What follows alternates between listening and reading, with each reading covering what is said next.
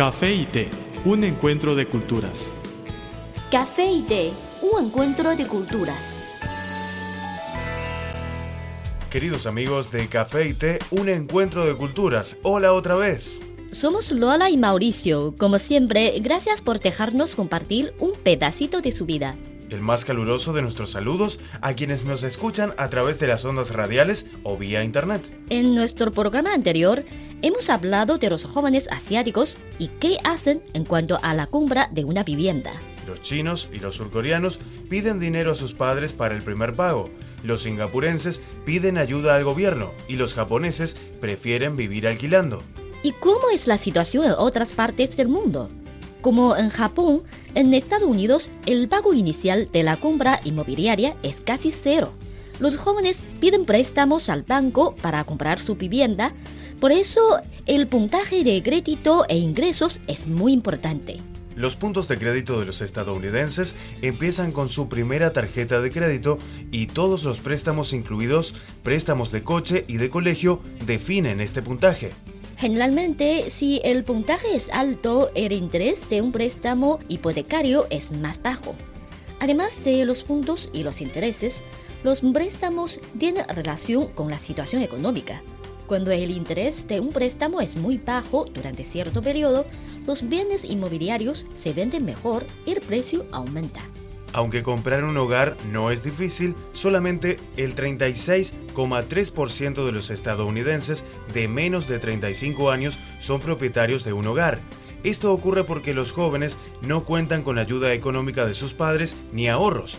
Además, necesitan devolver los préstamos por sus estudios y la economía se desarrolla lentamente en estos años. Los jóvenes norteamericanos no tienen costumbre de ahorrar dinero como los chinos y sus padres apenas les ayudan sacrificando su propia calidad de vida. Además, comprar una vivienda no resulta muy caro en Estados Unidos, excluyendo a las metrópolis como Nueva York, Washington, D.C. o Los Ángeles. Los impuestos relacionados con la vivienda son muy altos, aunque uno tiene dinero para comprar los bienes, no le es suficiente para mantenerlos. Después de una breve pausa musical, vamos a ver qué sucede en otro país norteamericano, Canadá. No se vayan, ahora mismo regresamos.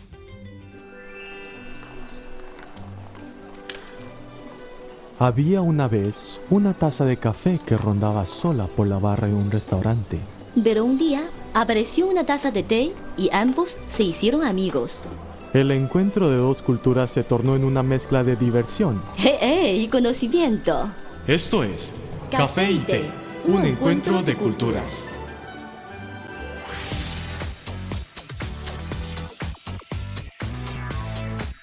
Visítenos en nuestro sitio web espanol.cri.cn.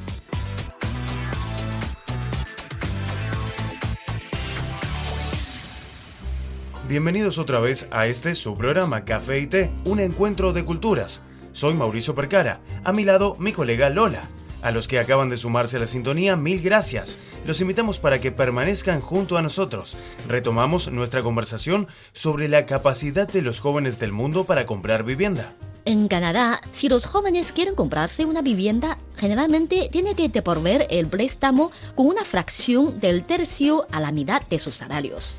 Hoy en día, una quinta parte de las familias canadienses necesitan devolver el préstamo de sus hogares con el 30% de sus ingresos, ante impuestos, y con el incremento de las tasas de interés. La capacidad de pago es cada día más débil. Por el momento, en Canadá casi no se puede encontrar un préstamo con el pago inicial debajo del 20% y el plazo de devolución a más de 40 años en los bancos grandes. Eso es para que las familias no cumplen hogares irracionalmente y para evitar los riesgos de una burbuja inmobiliaria.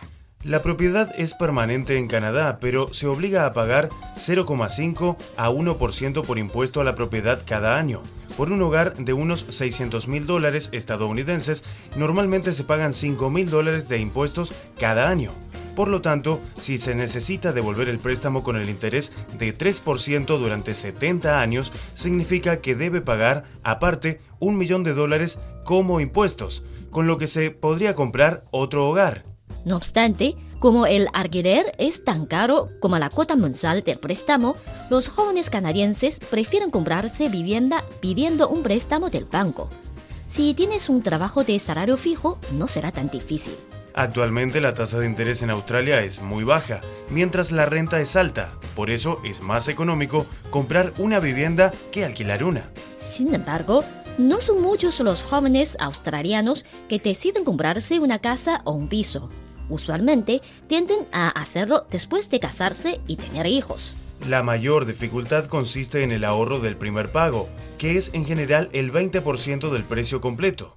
Para los jóvenes, sobre todo las parejas, si tienen ingresos estables, después de pagar el pago inicial, las cuotas mensuales no constituyen una carga económica muy pesada. En nuestros programas posteriores conoceremos la situación de los países europeos y latinoamericanos.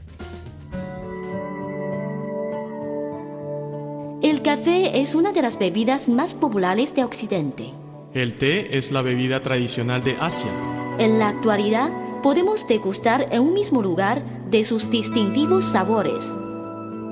Así como el café y el té, las culturas de Occidente y Oriente tienen sus similitudes y diferencias. En nuestro programa podrá conocer algunos aspectos interesantes que estimularán sus conocimientos. Esto es Café y Té, un encuentro de culturas.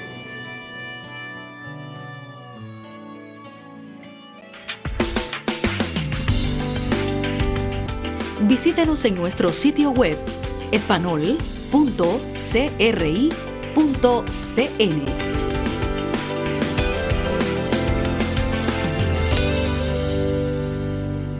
Les recordamos que cualquier contenido que prefieran recomendarnos pueden enviárnoslo por email o por correo.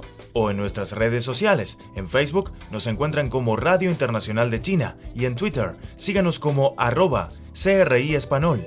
Con muchísimo gusto recibiremos sus sugerencias y comentarios. Aquí tienen nuestras vías de contacto.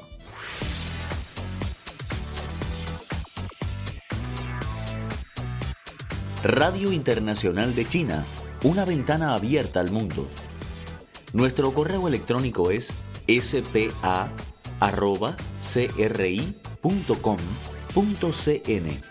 o bien puede enviarnos una carta a la siguiente dirección. Departamento de Español, Radio Internacional de China, Avenida Shichinshan 16A, Código Postal 1040, Beijing, República Popular China.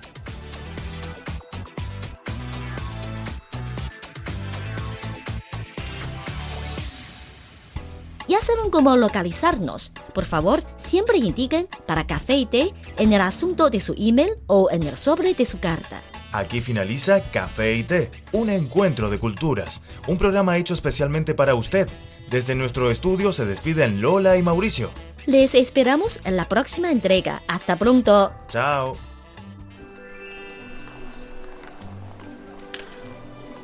Había una vez una taza de café que rondaba sola por la barra de un restaurante. Pero un día apareció una taza de té y ambos se hicieron amigos. El encuentro de dos culturas se tornó en una mezcla de diversión. ¡Eh, eh! Y conocimiento. Esto es Café y Té, un encuentro de culturas.